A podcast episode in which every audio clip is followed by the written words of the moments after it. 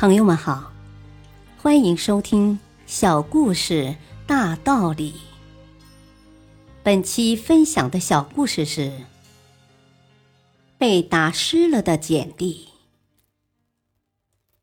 小陈是江汉大学的毕业生，参加招聘会那天早上，他不小心碰翻了水杯，将放在桌上的简历浸湿了。为尽快赶到会场，他只得将简历简单的晾了一下，便匆匆塞进背包。在招聘现场，小陈看中了深圳一家公司的广告策划主管职位，就挤上去与主考官交谈。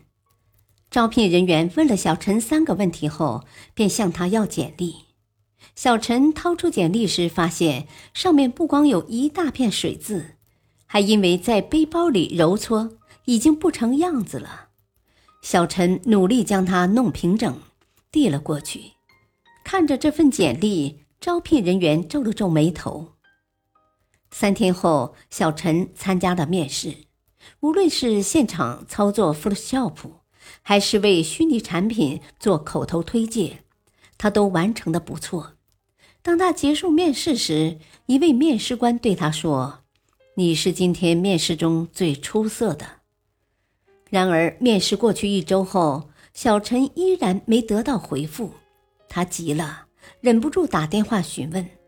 对方沉默了一会儿，告诉他：“其实招聘负责人对你是很满意的，但你败在了简历上。”老总说：“一个连简历都保管不好的人，是管理不好一个部门的。”大道理。小陈败在了一份简历上，这份遗憾和教训一定会让他难以忘记。做事的时候，大的方面安排妥当后，也要注意一下一些细节，免得这些看似微不足道的细节拖了自己的后腿。